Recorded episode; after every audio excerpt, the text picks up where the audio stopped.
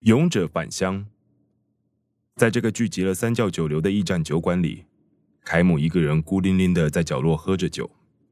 一个身材魁梧健壮的男子走进酒馆，从身上的服装看来，他应该是一名军人，或者是经历了一段长途旅行吧。他身上的军服沾满了灰尘，脸上也带着藏不住的疲惫，但眼神却相当锐利，那是现役军人才会有的眼神。酒馆里的喧嚣在男人踏进来的瞬间凝结住了，在场的每一个酒客都用敬畏又感激的目光看着他。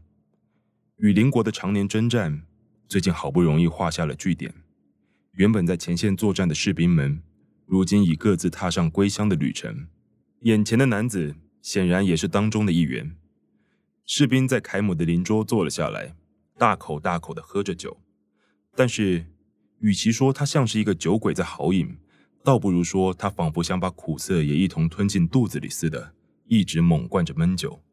两杯，三杯。四杯，一位脸上带着巴结笑容的酒客，手里拿着一瓶酒往桌边走了过来。这男人一副奸巧的模样，看起来就像当地的混混。让我请保卫祖国的勇士喝一杯吧。士兵面无表情，只是让他在自己的杯里斟满了酒。在前线打仗的感觉怎么样啊？你一定立下了很多战功吧？士兵一句话也没回，一口把酒给干了。小混混在士兵的杯子里倒了第二杯酒，脸上的笑容更谄媚了。难得有机会，说点英勇的事迹来听听嘛。这双粗壮的手臂究竟杀了多少敌人呢？士兵依旧沉默不语。突然，他将杯里的酒往小混混的脸上泼去。小混混恼羞成怒的拔出小刀，然而就在这一瞬间，凯姆一拳打飞了他的刀子。被士兵与凯姆两人的气势所震折，小混混呛了几句后便逃开了。目送着对方逃窜的慌乱背影，两人相视微微一笑。即便没有开口交谈，凯姆却已了然于心。眼前的士兵正活在深深的悲伤之中。同样的，曾经无数次穿越生死关口的士兵，也察觉到凯姆表情底下所暗藏的阴郁。酒馆再度喧嚣了起来，士兵与凯姆相互举杯对饮。我有个老婆跟女儿，在战场的这三年当中，我连一次都没见过他们。士兵的脸上第一次露出有点腼腆的笑容，一边将镶在项坠中的妻子与女儿的照片给凯姆看，一边这么说道：“照片上，他的妻子看起来非常清秀，女儿的年纪也还很小。”因为有他们两个，我才能撑到现在。支撑我一路站到现在的，就是一定要活着回家的念头。你家离这里很远吗？啊，不，只要越过前方的山口，就是我住的村庄了。要是我女儿跟老婆听到战争结束的消息，一定都会伸长脖子等我回家吧。如果真的想。这点距离，他应该今晚就可以到家了。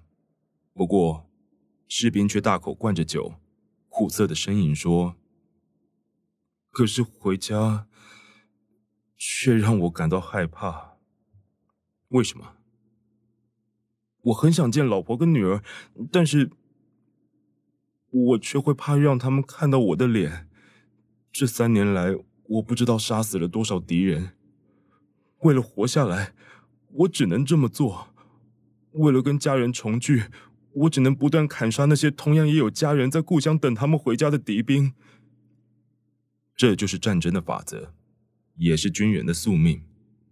如果想要从战场上生存下来，在被杀掉之前，只有不停的杀下去。在前线作战的时候，根本没机会思考这些，只能拼命想办法让自己活下来。可是战争结束后，我突然发觉到，自己的脸上已经刻满了这三年来所犯下的罪恶。我的脸，是杀人凶手的脸。这张脸，我一点都不想让我老婆跟女儿看到。士兵拿出一个皮质的袋子，从中取出一颗小石头，说是他刚从战场时捡到的宝石原石。这是宝石。凯姆讶异的问着。放在桌上的石头黑灼灼的，丝毫看不出宝石应有的耀眼光彩。刚捡到的时候，它可是亮晶晶的。我那时想，如果把它带回去送给我女儿，她一定会很开心。可是这石头却越来越暗淡，越来越浑浊，甚至失去了光彩。我每杀掉一个人，石头就会浮现像是血迹一样的纹路。经过了三年，就像你现在看到的这样，它几乎完全变黑了。这颗石头吸收了我犯下的罪行，这根本就是一颗罪之石啊！你没有必要这样责怪自己。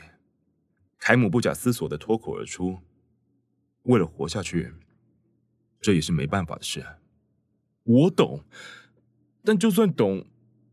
那些被我杀死的士兵们，他们都有家，也都有等着他们回家的亲人啊。士兵接着问凯姆：“你应该也有家人吧？”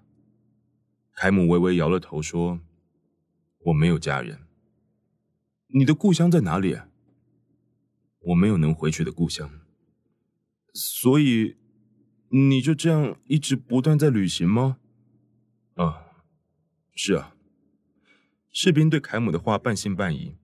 他嘿嘿的苦笑了一声，一面将醉之石收进了皮袋子里，一面说：“我在想啊，如果每杀死一个人，醉之石就会变得更黑一点，那么每救人一命，应该就可以让醉之石找回一分失去的光彩吧。”凯姆默默的干了酒，站起身来，他凝视着坐在椅子上的士兵，告诫般的说。如果有能回去的地方，就快回去吧。无论你背负多沉重的歉疚，都还是应该回去。你的妻子跟女儿一定都能理解，你并不是个罪人，只是一名为了从战场中生存活下来而奋战的英勇战士。我很开心，可以遇到一个跟我说这些话的人。士兵伸出右手。凯姆也伸手相握，一路顺风。士兵说：“你的旅程就快要结束了。”凯姆笑了笑，便朝店门口走去。刚才的小混混突然窜到凯姆身边，手上还拿着一把枪，危险！士兵大吼一声，朝凯姆冲了过去。就在凯姆回头的同时，小混混举起枪，大声叫道：“谁叫你刚刚多管闲事！”然后就扣下了扳机，就在这一瞬间，士兵飞身挡在两人之间，子弹击中了他的腹部。如同士兵所盼望的，他救了人一命，他牺牲自己仅有的一条性命，换取凯姆那既不会死亡也不会衰老的生命。倒在地上的士兵在朦胧不清的意识下，将刚刚那个皮袋子递给凯姆，给我看看。给我看看那颗醉之石，它是不是恢复一些光彩了？取代无力的笑声，鲜血从士兵的口中狂喷而出。凯姆往袋子里看了一看，然后对士兵说：“很漂亮，宝石正闪闪发着光呢。”“是是吗？这真是……”太好了，我女儿一定会很开心吧？一定会。士兵脸上浮出满足的笑容，像是想收回皮带子般打开了手掌。凯姆轻轻将袋子放在士兵的手中，并替他将手指弯起收拢，让他可以握住袋子。士兵就这样咽下了最后一口气。皮袋子从他的手掌心滑落下来，掉在地上。他的面容显得非常安详。不过，从皮袋子里滚出来的醉之石依旧漆黑暗淡。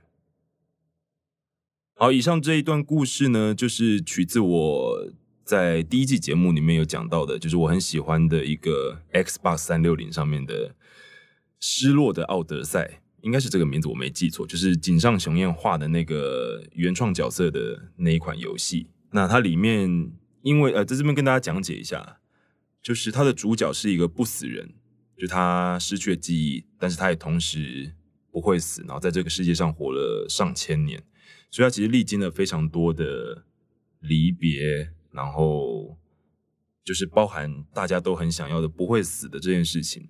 那他就出了很多，其实，在游戏里面就会你遇到很多找回他记忆片段的小故事。那这些小故事后来就被集结成了一个小说集。他们请日本的一个算是小说家吧，这个叫他应该念重吗？就是那个重新的重，重松清嘛。我以前有看过他写的小说，然后他确实也把这些故事都描写的很好。然后就是取自于。《千年之梦》《永远的旅行者》这一本短篇小说集里面的其中一篇，那这一篇的这一篇的标题叫做《勇者返乡》，嗯，那就当做这一集的特别节目，感谢大家收听。